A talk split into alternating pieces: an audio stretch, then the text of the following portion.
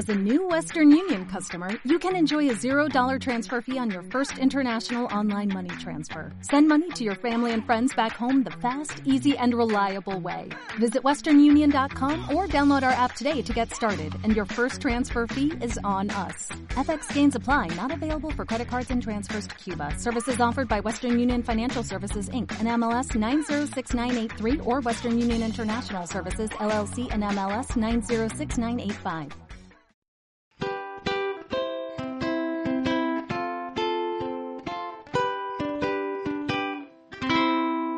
Desde el Centro Mary Langer os invitamos a escuchar la conferencia para padres y madres sobre autoridad y límites. Bueno, pues buenas tardes a todas. Aquí seguimos. Hoy es nuestra tercera charla, encuentro, encuentro virtual, este espacio de pararnos a pensar un ratito, aunque sea con un punto de introspección, ¿no? De, porque no es tanto de, ida y vuelta en el momento. Para hoy hemos preparado el abordaje de dos temas así, o dos, mm, sí, dos temas relacionados con cosas que nos habéis ido escribiendo también en el formulario. Y por un lado está algunas cosas relacionadas con qué difícil diferenciar qué es del confinamiento y qué no es del confinamiento, ¿no? Y por otro lado, em, el otro bloque sería abordar algunas cosas relacionadas con las rabietas y aterrizadas en un ejemplo que traía una, persona relacionada con el cambio de pañal. Eh, bueno, sabiendo que este espacio es un espacio como de pararse a pensar, de abrir a tener más referentes, a tener más, más ideas y que sea inspirador y sugerente, pero obviamente no podemos dar recetas mágicas porque no nos conocemos, no, no, conocemos la situación concreta de cada caso, ¿no? Em, sin embargo, bueno, pues a partir de vuestras inquietudes, pues eh, sí que hay cosas que se pueden decir para poder enriquecer lo que vamos pensando en el día a día, que como decía, hay que combinarlo después con la, con la realidad cotidiana de cada una, ¿no? De cada persona.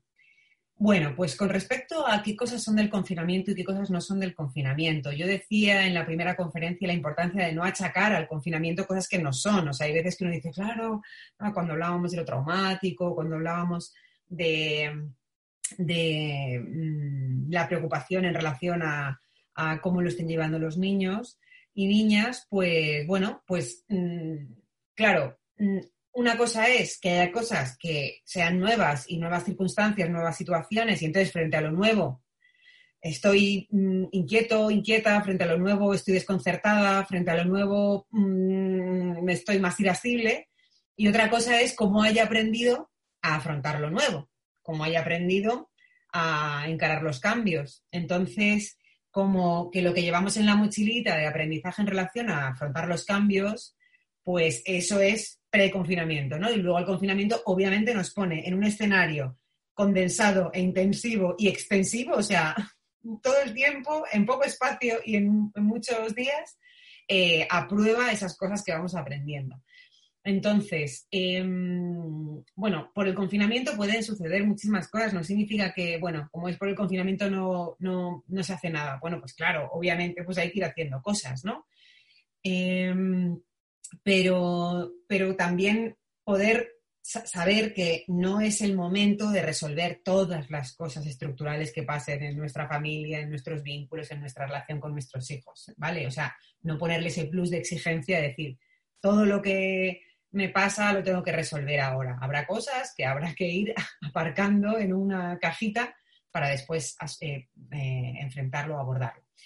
Y bueno, por decir alguna cosa que tiene que ver con el confinamiento, pues lo que sí es habitual y sería muy normal y es lógico, más que normal, es que es lógico que el confinamiento o con esta situación, aunque, aunque ya no sea tanto la sensación de, estar encerrados en casa, en relación a los hijos e hijas, claro que es muy fuerte esto de que no tengan cole, porque el cole articula una rutina para ellos y para nosotras que no, que no está. Entonces, mm, sí que es normal estar más irascible, estar más cansado, estar desgastándose, ¿no? Porque son muchas veces muchas cosas repetidas, la paciencia que uno tiene, una tiene para sostener un momento de conflicto, pues cuando son 15 al día, pues obviamente es más cansado. y además estar haciendo varias cosas a la vez. Eh, tanto en el, con la situación de teletrabajo como en la situación de tener que trabajar fuera, llegar cansado y tener la intensidad de, esta situación. Entonces, em, y, ante la situación de no tener trabajo también y estar con las preocupaciones relacionadas con eso y demás, ¿no? Entonces, es, normal, es habitual estar más irascible, más cansada, más mm, con cierto desgaste y por eso será importante eh, esos momentos de, de saber, por un lado, mm, respirar, contar hasta 10, esto que nos dicen siempre de, intentar eh, no explotar, pero por otro lado saber que cuando uno explota, pues se puede reparar, como decíamos el otro día, ¿no? Se puede después eh, reconducir la situación. Y en una cosa intermedia, poder hablar de lo que uno está sintiendo. Hoy estamos nerviosos porque tenemos tres cosas que hacer, así que vamos a organizar el día de una manera determinada. Eh, hoy es un día que mm, mamá tiene que entregar no sé qué, o que hoy vaya a estar más tiempo fuera, o que, eh, bueno, organizar eh, pudiendo explicitar también esa carga emocional que tenemos los adultos, ¿no? No es que tengamos que estar haciendo como si estuviéramos mm, estupendos y felices todo el tiempo, pero sí podemos explicitar lo que nos pasa. Eh, sin embargo, cuando decimos que no debemos achacar al confinamiento cosas que no son, es porque sabemos que en el día a día, así de la vida en general y en concreto en la relación con los hijos, nos pasan muchas cosas que, bueno, no siendo saludables del todo, las vamos normalizando, ¿no? Y luego genera malestar. Pero bueno, estas cosas no son un problema individual, vivimos en un modo de vida que no nos pone fácil estar precisamente atentos y atentas a los cuidados, a las necesidades tanto de los peques y las peques como de nosotros y nosotras mismas, eh, del respeto de los ritmos adecuados para el desarrollo. O sea, una de las cosas muy interesantes que se ve en esta circunstancia de no tener cole es que mm, no tenemos que despertar con despertador a los niños por la mañana. Y esto es algo que nos parecía normal despertarles a niños de 3, 2, 1, 4, 5 años con despertador.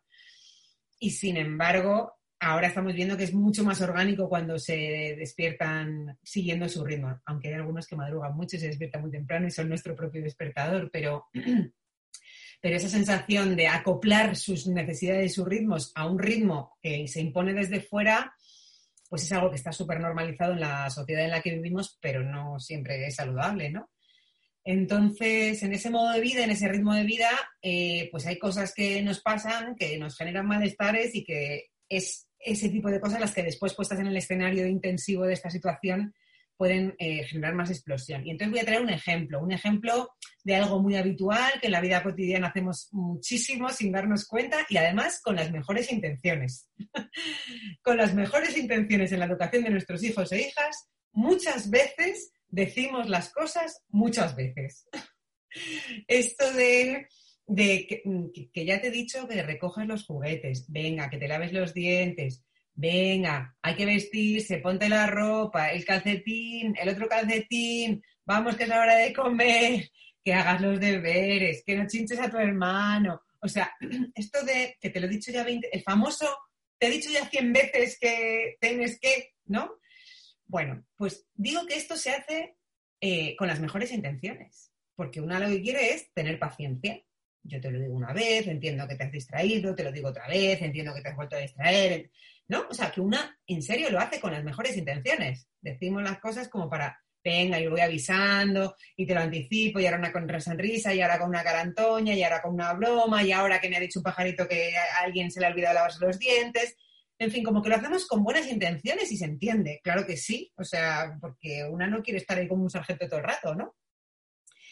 Eh, pero claro, cuando se dicen las cosas muchas veces, lo lógico es ir perdiendo los nervios. Que la primera vez lo dices tranquila y la quinta ya no tan tranquila y después va subiendo el tono de voz y uno empieza a sentir el enfado, ¿no? Que empieza a ponerse como, jolines, y mira que le pongo yo intención de buena, de buena cara y de decírselo con tranquilidad y no hace ni caso y, obvia, y, seguramente termina en enfrentamiento, en una lucha de poder y entre un niño o niña de metro y medio y un adulto, bueno, metro y medio, de un metro veinte, y un adulto, pues eh, si es una lucha de fuerza, normalmente, si es por fuerza, se impone la, fuerza del adulto, pero luego nos sentimos fatal. Nos sentimos fatal porque a lo mejor hemos hecho un zarandeo, un azote, un grito o, o hemos perdido los nervios, ¿no? Entonces, ahí es, em, interesante, em, bueno, pues cuestionar esto un poquito de lo de las buenas intenciones, ¿no? O sea, como que con las buenas intenciones decimos que quiero tener paciencia, pero que a lo mejor estamos teniendo paciencia con algo que no corresponde, que no, que no es necesario.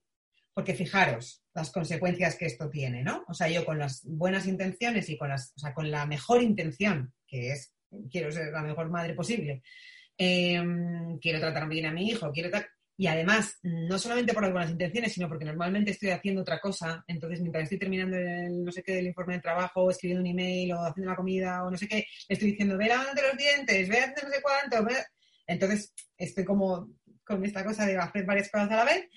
Em, entonces, pues eh, decimos, lo decimos muchas veces y ese desgaste va teniendo ciertas consecuencias. Por ejemplo, para empezar, gastamos mucho tiempo, porque se alarga, se alarga, se alarga. Esta cosa de el momento de irse a la cama que se alarga y te agota hasta la última mm, rayita de energía de la batería interna que tenemos. O sea, es como hasta, hasta que nos exprime el último y que terminen, se duermen ellos y caemos rendidas nosotras, ¿no? Em, entonces gastamos mucho tiempo, se gasta mucho tiempo. A ver, si es un tiempo necesario, pues a ese tiempo habrá que tener paciencia, pero vamos a cuestionar si se puede gastar de otra manera, ¿no? Por otro lado, eh, si estamos diciendo tienes que lavarte los dientes porque se supone que puede lavarse los dientes y es una tarea y una responsabilidad que ya tiene que aprender o tiene aprendida, el mensaje tiene que ser, en este momento toca esto y, tiene que quedarle claro que no puede haber otra cosa, ¿no? Entonces, si uno repite muchas veces, el mensaje tampoco queda claro, porque detrás, después de cada repetición, estás dejando tú misma la puerta abierta a insísteme un poco más, porque cuál no, hasta dónde puede, hasta dónde podemos llegar, ¿no? ¿Cuál es la siguiente? Por otro lado, claro, el aprendizaje que se produce no está tan enfocado a la acción, es decir, a aprender a lavarse los dientes o a recoger los juguetes, sino que el aprendizaje está más puesto en el vínculo, en decir, a ver hasta dónde llega, ¿no? Está más puesto el foco en eh, hasta dónde puedo tirar de la cuerda, hasta dónde esto es laxo, qué significan las palabras. Eh, muchas veces decimos, mm, nos llama nuestro hijo y decimos, sí, ahora voy. Y el niño aprendió que ahora es ahora, pero yo he dicho ahora voy y he tardado 10 minutos en el mejor de los casos. Entonces aprende que ahora es dentro de 10 minutos. Luego le decimos, cariño, es ahora el momento de lavarse los dientes y él tiene incorporado que es dentro de 10 minutos.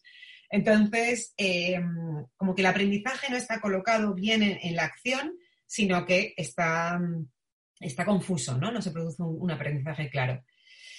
También cuando se dicen las cosas muchas veces suele haber una consecuencia desmesurada. O sea, suele venir eso, el grito, el enfado, el ya está bien, el nunca más, el estoy harta, el es que de verdad, por...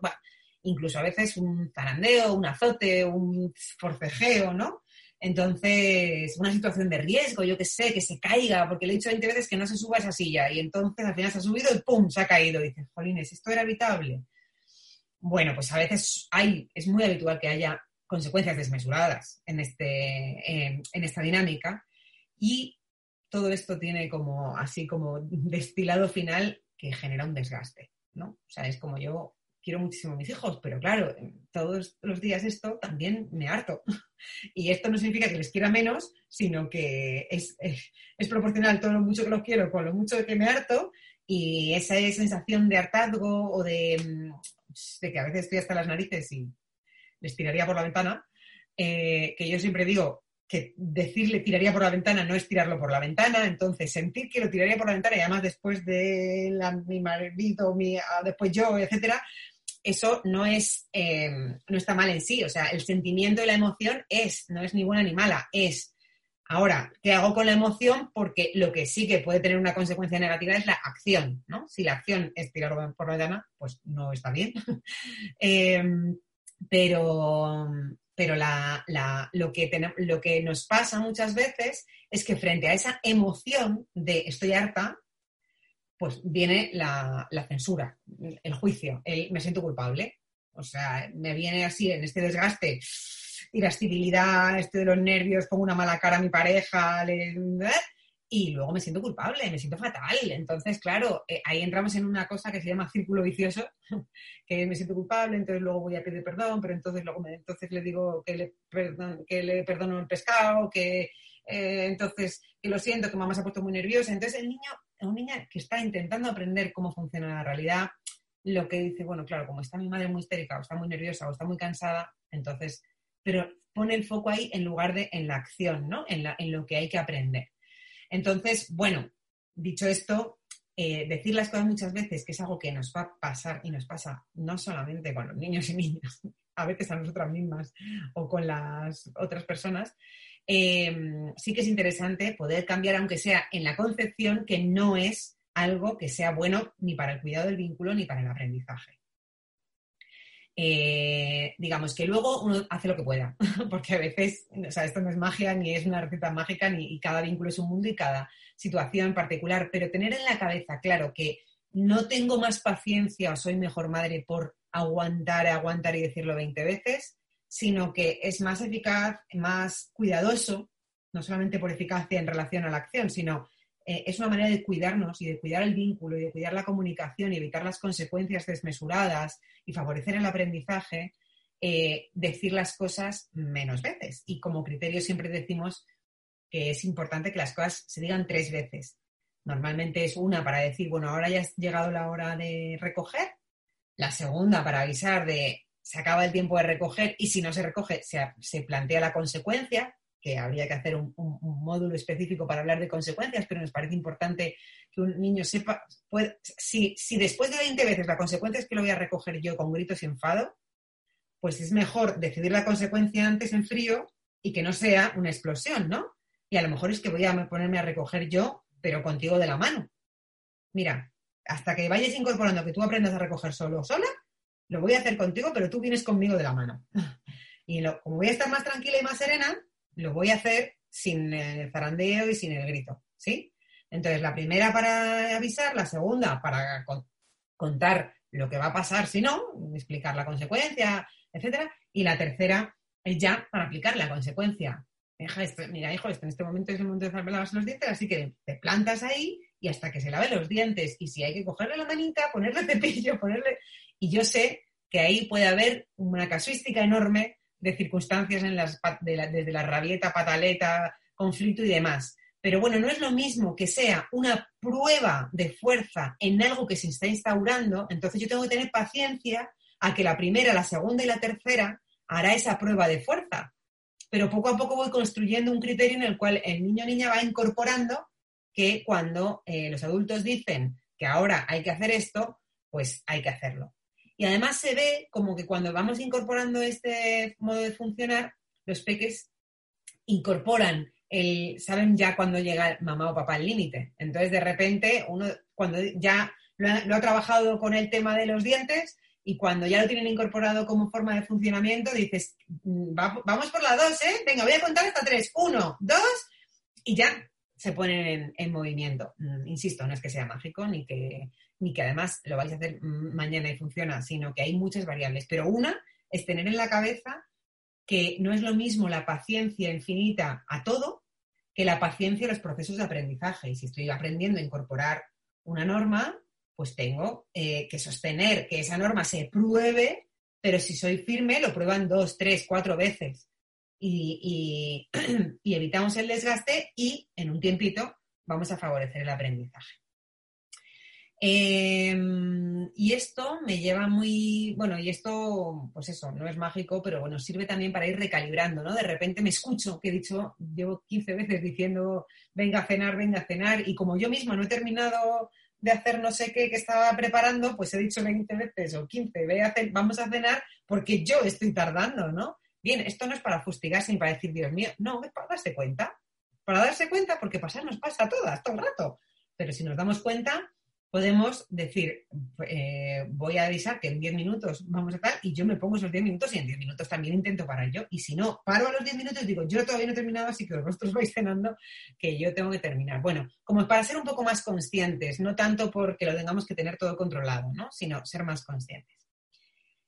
Bueno, y esto nos lleva al, otro bloque temático que queríamos, que queríamos abordar, ¿no? Que es precisamente Eh, esto ha, aplicado a una situación pues de peque, dos años y medio, eh, rabietas, esta, esta cuestión, que también, insisto, hay un abanico de un montón de cosas que se ponen en juego.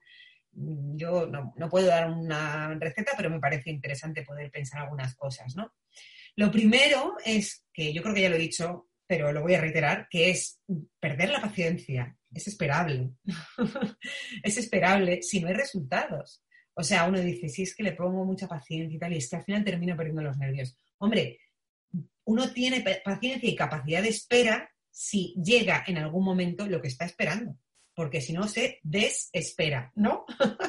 Eh, si llega lo que está esperando y si vas viendo avances, puedes sostener la capacidad de espera y la paciencia, pero si no llega, pues lógico que uno pierda eh, los nervios. Entonces, em, mm, eh, lo, que está que es interesante aquí es, mm, bueno, si me estoy dando cuenta que estoy perdiendo los nervios, tengo que recalibrar, tengo que repensar cuáles son los propósitos que me voy a poner y así con nuevos propósitos, renovación de la capacidad de espera, ¿no? O sea, entonces pararse a decir lo que estoy haciendo no está funcionando, no veo que haya, eh, claro, no tengo que esperar una respuesta inmediata de un pequeño de dos años y medio, pero si ya he sostenido un tiempo, un proceso y demás y no está funcionando, está muy bien decir, vale, pues entonces algo, tengo, algo tenemos que probar, otra estrategia, otra manera de pensar la situación, otra manera de colocarnos, elaborar nuestra frustración de que lo que he intentado no ha funcionado y, y entonces renovamos la paciencia, pero exigirnos paciencia infinita no, no, no, nos ayuda porque nos coloca en un lugar de omnipotencia y eso nos, nos genera malestar, ¿no? Entonces, por poner más el foco en, esta situación, bueno, pues decir un poco en general que la etapa de entre el año y los tres años, ¿no? Durante el primer y segundo, o sea, de un año hasta que cumplen tres, es una etapa donde, fijaros, el bebé cuando nace es absolutamente indefenso y es más, él lo que siente es hambre, hace guau y le llega alimento a la boca. Entonces lo que siente es que es omnipotente. O sea, él es el centro del mundo. Todavía no sabe ni, siquiera que existe una cosa que se llama mundo. Para él, él es todo. Él siente hambre, hace guau y el mundo se organiza para, para satisfacer su necesidad. Y esto es una cosa que hace falta, es necesario en el primer año de vida, una cosa que se llama ilusión de omnipotencia, que es decir, yo te ilusiono de que tranquilo, cariño, que yo te voy a atender todo lo que necesites. Ahora bien, en el desarrollo humano es necesario que después esa personita vaya aprendiendo que él no es el mundo, que esa personita es una personita y que hay otros.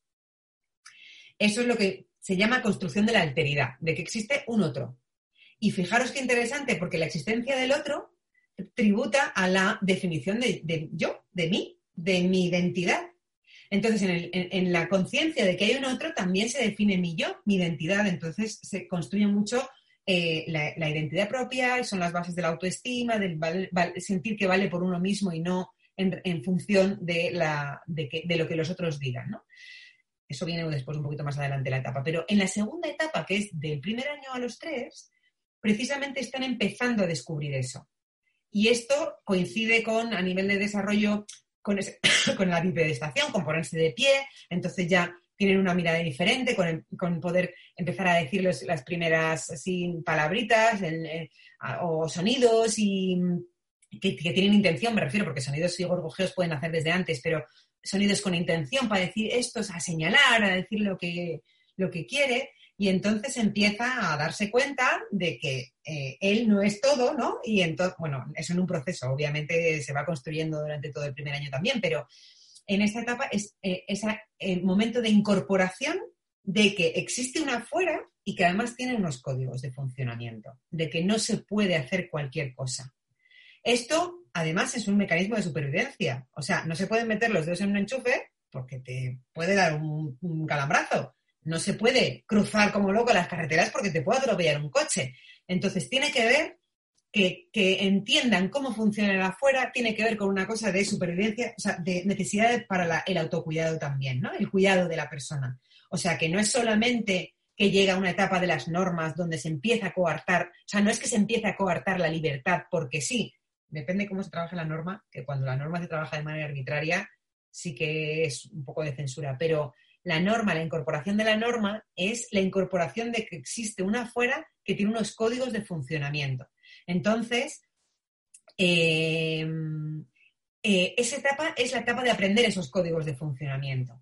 La llamamos la etapa de aprender a aprender, porque es aprender a cómo funciona el mundo para saber lo que se puede, lo que no se puede, etc. Y de un ser indefenso que no podía nada a de repente un niño o niña que se, que se pone de pie, que camina, que empieza a decir cositas que le gustan, que coge lo que, lo que quiera, que tiene tal, está definiendo esa identidad, esa cosa de la reafirmación ¿no? propia y demás, y necesita ver hasta dónde funciona eso. Entonces, eh, es muy interesante, por un lado, pensar que la incorporación de la norma no es una cosa como que, mira, qué faena, ¿no? Tenemos normas porque vivimos con otros, pero ojalá no tuviéramos, sino que son normas de, eh, que, habilitan mi identidad propia, ¿no? Y luego además el gusto de estar con otros, porque sin otros no somos humanos y humanas. Y, mm, y va a ser muy importante esta cosa de la diferenciar el adentro y el afuera. Y en esa diferencia está el control, ¿no? Que controlo yo de dentro, que controlo yo de afuera.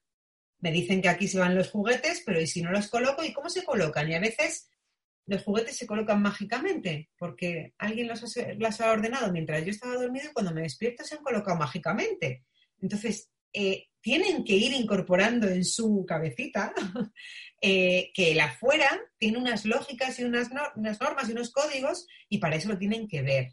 ¿no? Entonces, por ejemplo, en el, relación a las cosas, al orden, tienen que ver cómo se colocan. Y al principio, mira, mamá va a colocar las cosas y tú lo miras y mira, y ahora tú vas a hacer tres y yo otros tres. Y mira, ahora tú te dejo estos tres y tú colocas esos tres y mamá viene en tres minutos a ver cómo lo has hecho. La idea de proceso, de ir incorporando eso, es un proceso de aprendizaje, pero tienen que vivenciarlo, ¿no? Entonces ahí es muy interesante poder darles muchas pequeñas tareas acotadas a su capacidad, para, adaptadas a su capacidad, para que puedan ir entrenando eso. Un niño de dos años puede ser el que guarde su ropa ya, pero claro, para eso tienen que estar los cajones del armario a su altura. Si no, no puede ser. Entonces, pensar esas cuestiones relacionadas con la vida cotidiana que le permiten ir haciéndose cargo de sus, de sus cosas y de entender el, el orden de las cosas. Esto en el confinamiento está siendo muy interesante porque los niños y niñas al estar más tiempo en casa están siendo mucho más conscientes de todo lo que supone es mantener una casa.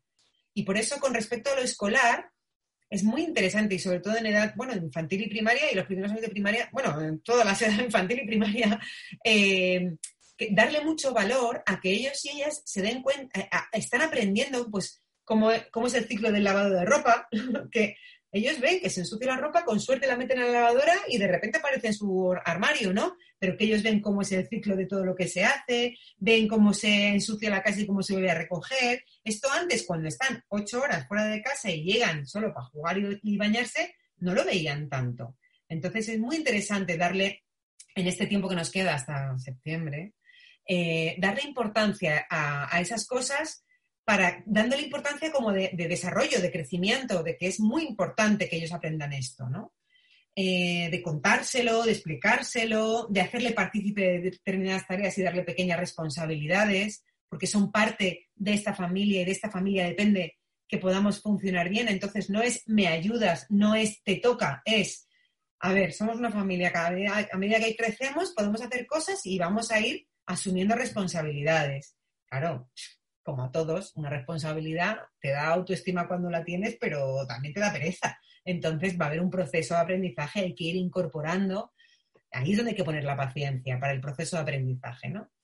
Entonces, em, eh, eh, todo esto que tiene que ver con esta, con esta etapa de, que decíamos del control, de quién controla de dentro y de afuera, fijaros qué interesante cómo se pone en juego simbólicamente en el control de esfínteres.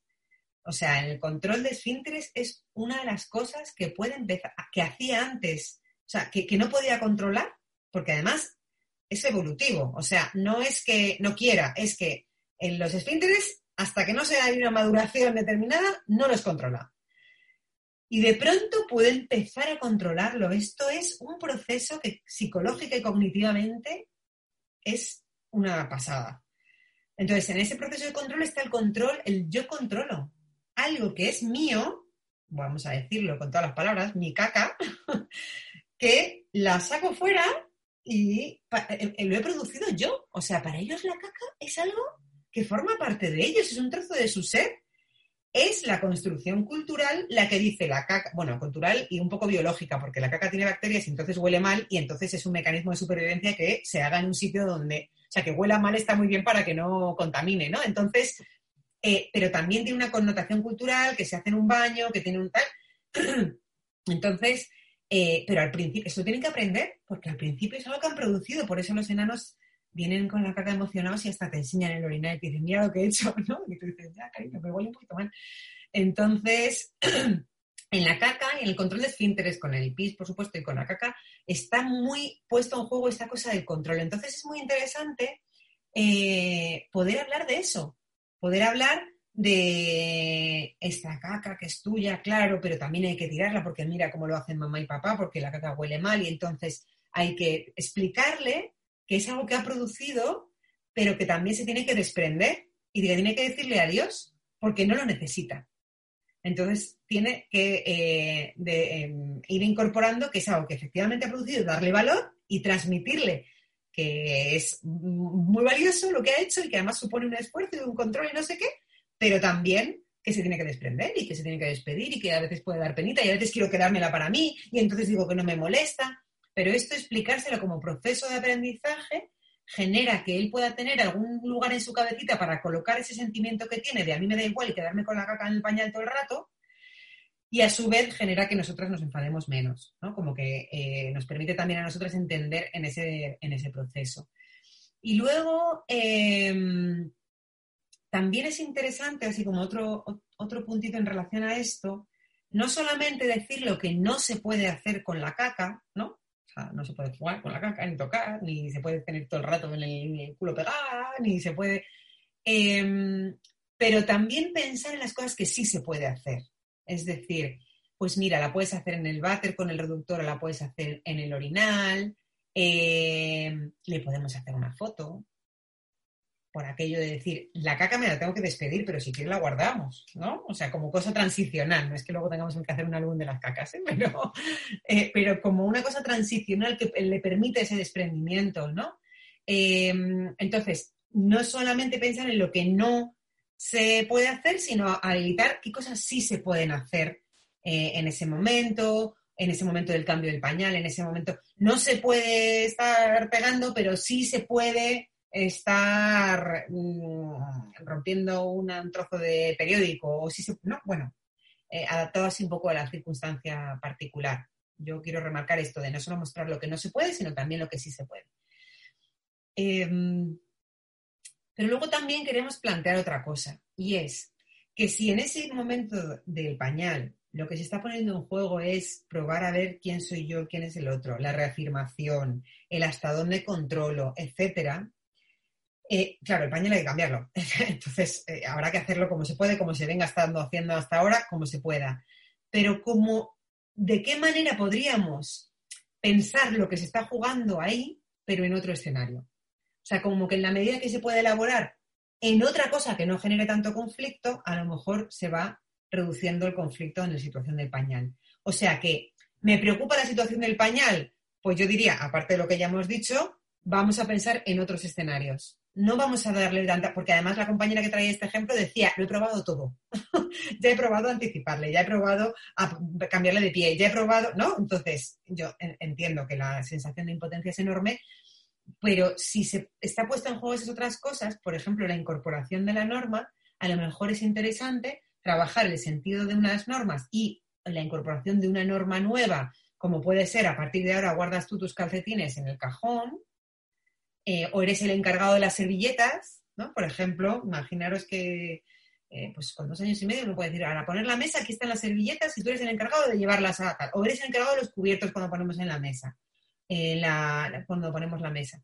Darle una tarea pequeña que incorpore esa tarea con esa norma y a lo mejor cuando va elaborando que se siente capaz de incorporar esa norma, que se siente capaz de ser responsable ¿eh? e implica un grado de, crecimiento y empieza a disminuir la conflictividad con esta situación, ¿no? Esto lo digo porque como ya se ha probado todo, uno tiene que siempre sentir que tiene alguna ventanita más para abrir.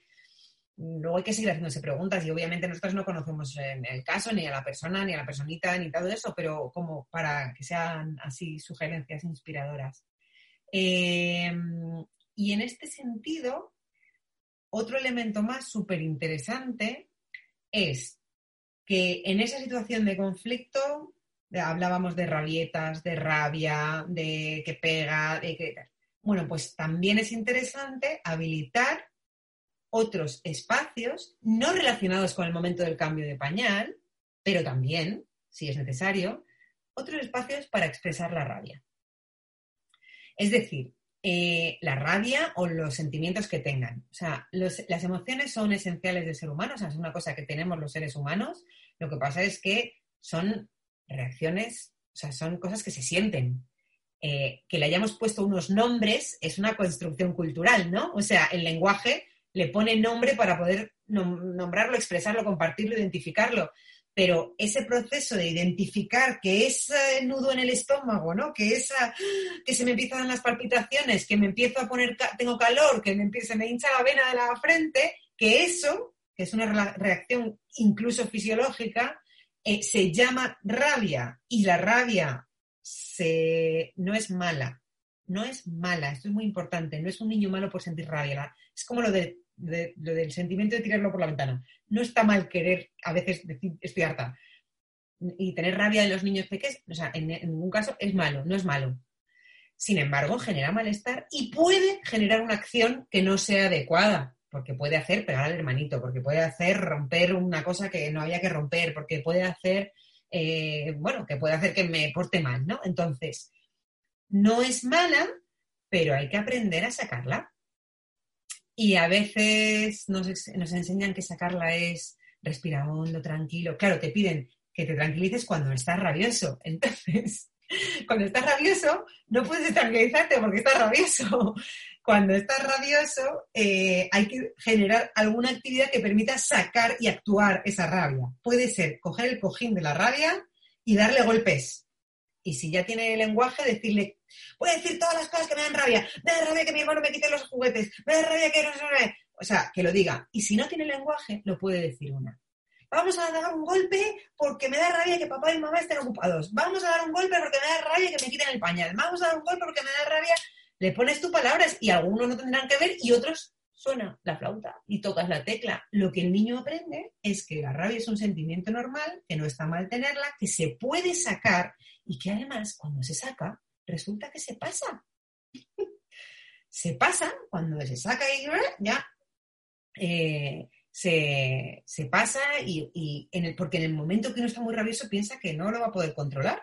Y cuando vas incorporando que sí, que si haces algunas cosas normalmente se pasa, ayuda muchísimo a que puedan ir apropiándose, tener más autonomía y más autocontrol de ese sentimiento. Entonces, también se nos ocurría eh, esto de poder tener espacios para canalizar la rabia. En primer lugar, explicarle qué es la rabia, decirle en un momento de no rabia, explicarlo, ¿no? el, cuento del monstruo de colores te permite hablar de las emociones, eh, dibujar la rabia, decir cuando tú sientes rabia, los niños y niñas no es normal que tengan rabia, los adultos también tenemos rabia, o sea, en un primer momento tranquilamente explicarlo y decir, y cuando viene, pues mira, puedes tener el cojín de sacarte la rabia, puedes...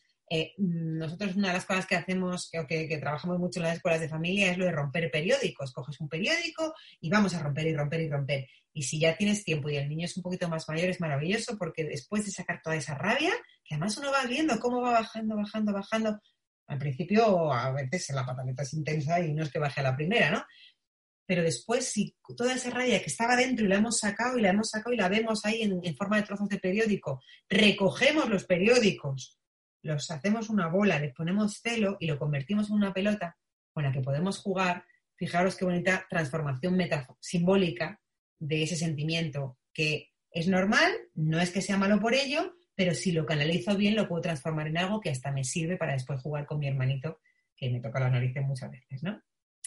Entonces, nos parecía también interesante como tiene esa carga de intensidad emocional, ese momento del pañal, pues a lo mejor trabajar paralelamente esto de hablar de la rabia, darle espacio y tal, porque a lo mejor el momento del pañal llega la rabia y decir, ah, mire, esto es rabia, no tiene, puede ser por el pañal o no, pero ahora vamos a hacerlo del periódico y cuando se te pase, pues seguimos con el pañal. Porque, porque también nos lo tenemos que decir a nosotras mismas. Nosotras como adultas tenemos que saber que la rabia es normal y que se pasa. O sea, ese momento de terror se pasa.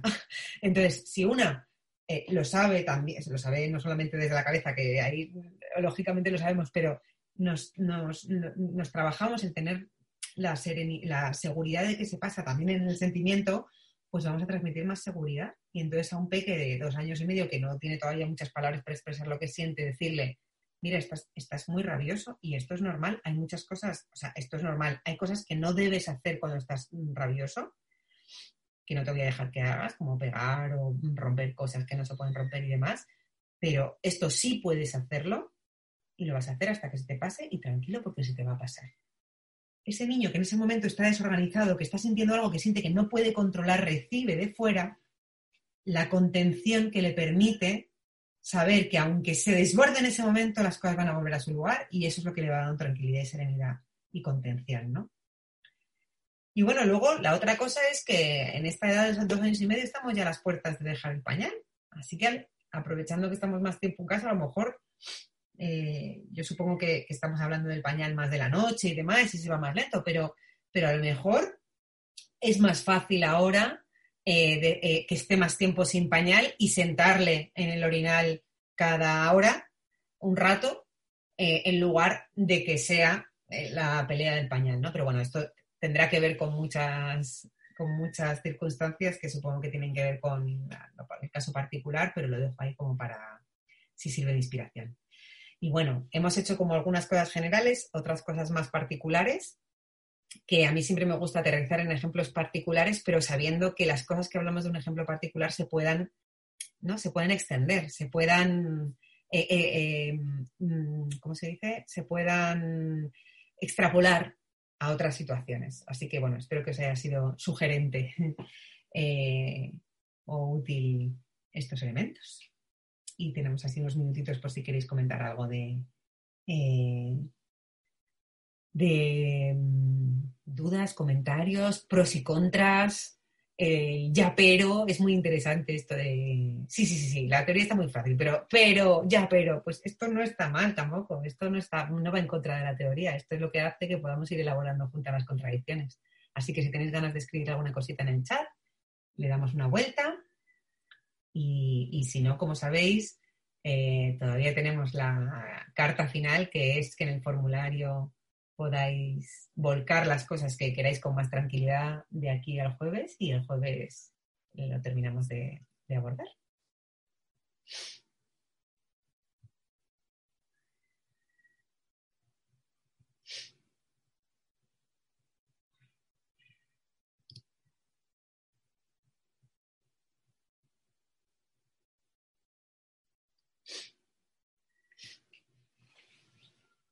Mientras tanto, eh, ajá, por aquí ya. Ajá. El niño mayor, ah, ya. Mm. ¿Puedes poner algún ejemplo? Como que es eso muy duro, así como quiero que te mueras o te odio.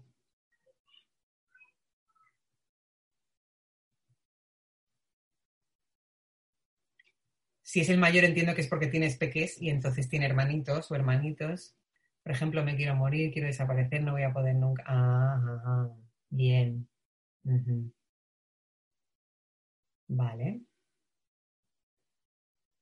Sí, tiene dos hermanas pequeñas de tres años, o sea, mi niño tiene que sostener, tener, no solo dejar de ser el único, sino que encima con dos gemelas. Vale, Claro, ya. Y viene justo cuando, cuando las hermanitas. Mm, vale. Eh, si el control de esfínter es un proceso madurativo, el tema del pis nocturno, ¿le levantamos por la noche o esperar? Mm, vale.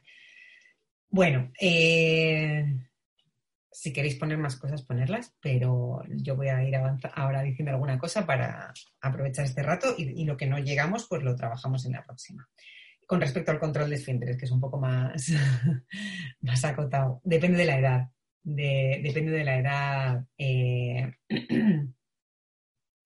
eh, porque, claro, mm, si está en el proceso de empezar, eh, se puede hacer un. Mm, hacer, o sea, como levantarnos por la noche. Mm, antes, o sea, como, perdón, me he puesto a leer el otro mensaje. Depende de la edad, si están en el proceso, pues despertar, levantar, ah, ponerla a hacer pis antes de dormir y rápidamente cuando se levanta, pero, pero el pis nocturno no hay que tener prisa, es mejor no forzar. Y entonces, en esto asesoran muy bien en las escuelas infantiles, porque además conocen al que le ven viendo tal, ahora como están cerradas, pero si tenéis contacto con las escuelas infantiles, eh, os pueden dar como pautas muy, muy claras.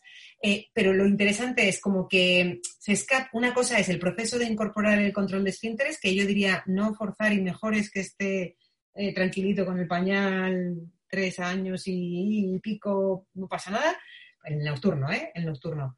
Eh, antes que estar forzando a quitarlo rápidamente. Una vez que ya tiene, eh, ya se lo quitamos, saber que vamos a lavar sábanas muchas veces, porque durante un tiempito ese es un proceso de aprendizaje y que hasta los cinco escapes de vez en cuando es normal.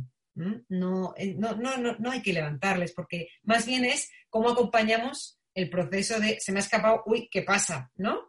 Y ahí no hay que, hay que, no hay que darle demasiada trascendencia, más bien que él pueda decir, que, siente. Y luego las típicas cosas de que no se infla beber agua antes de dormir o que eh, vaya a hacer pis antes de acostarse, ¿no?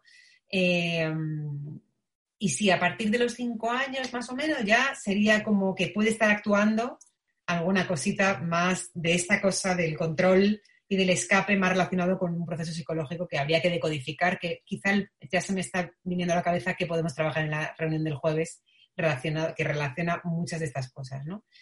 Em, con respecto a lo último, sí, el enlace en diferido. Eh, os hemos mandado, yo creo que tiene que haber llegado, os mandamos los enlaces a los vídeos, pero los vídeos pesan mucho, son un poco rollo, así que los hemos pasado a podcast y entonces pues los hemos mandado en podcast. Los dos primeros y este en cuanto lo pasemos a podcast, lo mandamos también. Genial. Y con respecto a lo primero, eh, mm, sí, los sentimientos, sentimientos son, y hay, e, es duro, bien, vale, es importante que los adultos tengamos un espacio donde hablemos lo que nos pasa a nosotras, para no estar elaborando con el niño. O sea, me impacta muchísimo que diga me quiero morir. Pues claro, vale, hablemoslo entre adultas porque en ese momento lo que tenemos que transmitir es la mayor serenidad posible, ¿no? Porque si reaccionamos de, como si lo estuviera diciendo un adulto, claro, un adulto dice me quiero morir y llamas al psiquiatra. que un niño lo diga, tenemos que tener en cuenta otras cosas, sobre todo saber que obviamente tomamos nota ¿eh? para observar cosas, pero eh, no es lo mismo. O sea, él está aprendiendo maneras de expresar lo que siente y entonces tenemos que ir buscando las maneras de que lo exprese. Eh, entonces, los niños con cinco años no tienen mucha conciencia de lo que supone la muerte, o sea que él no está diciendo me quiero morir y desaparecer para siempre. él está diciendo me quiero morir y desaparecer porque en su cabeza, que no tiene la temporalidad, no la tiene construida, no está siendo consciente de que eso se va a generar para siempre, ¿no? O sea, que no habría vuelta atrás. Lo que está diciendo es, hoy quiero desaparecer. Entonces, no te tiene que alarmar tanto en el sentido de que no es, eh, no es una idea suicida, digamos, como si fuera un adulto el que lo dice con conciencia de lo que supone. Es la expresión de un sentimiento súper intenso que probablemente tenga mucho que ver con la elaboración de eh, la relación con sus hermanitas y de la etapa en la que está que los cinco años, igual que os he dicho yo, de los de uno a tres se, se pone en juego la incorporación de la alteridad y tal, pues de tres a seis se ponen en juego otras cosas que yo eh, creo que va a ser lo que trabajamos un poquito en la próxima para profundizar. Eh, y, y, entonces, eh, yo, eso, como que podemos pensar algunas cosas de cómo responder a esos comentarios, pero, insisto, no darle el significado o trascendencia como si fuera enunciado por un adulto. Entonces, ese impacto que tú sientes es mucho más em, relacionado con lo que tú tienes construido, lo que significa esa, e, esa expresión, que con lo que el niño o niña quiera decir de verdad en ese momento. ¿sí? Eh, pero bueno, mm, es bastante esperable que un niño de 5 años mm, tenga sentimientos muy intensos y contradictorios y que está, está viviendo. O sea, una de las cosas que se pone en juego en esta edad es el, el sentimiento de exclusión. De decir, ya, vale, ya he aprendido que no soy el centro del universo, que hay otros, pero hasta ahora los otros estaban para mí. Y ahora tengo que aprender, y eso, aunque no tuviera hermanitas, ¿eh? tengo que aprender que no están para mí. Y que eso no significa que me quieran menos. Pero esto es un proceso que, jolín, no es fácil y que hay que acomodar mucho. Y si encima se hace abruptamente con la llegada de un hermanito y por duplicado, o sea, de dos hermanas, eh, claro, él estará con un revuelto tremendo. Y, y, bueno, el próximo día abordamos esto con más profundidad, si, si queréis, para que podamos dar algo más elaborado, porque evidentemente respuesta así corta a esto no sé, no sé. Pero otra cosa, tener hermanos es maravilloso y va a ser un, eh, va a ser fantástico y va a encantar y nunca te sientas culpable por haber tenido unas hijas estupendas que mm, mola un montón. O sea, que mm, la sensación de que con el segundo, eh, o sea, que, de que con el segundo el segundo no hace en mi caso, no, le haces la misma cantidad de fotos que ha tenido el primero y a su vez, pobrecito el primero, que ha dejado de tener esa atención, eso lo tiene todo el mundo, pero que, mm, que no, que es un regalo maravilloso darle unos hermanos a ese hijo, que tiene ambivalencia y que a veces le tocará las narices, pero que tiene cosas maravillosas. ¿Vale? Sí. Hay que quitar un poco de la connotación a la de la connotación moral, digamos, de las emociones, ¿no? Enseguida viene la, la mente a decirnos este sentimiento es bueno y este es malo. Bueno, pues los sentimientos no son ni buenos ni malos, son, y en todo caso hay que ver qué se hace con cada uno de ellos, pero hay que quitarle esa connotación.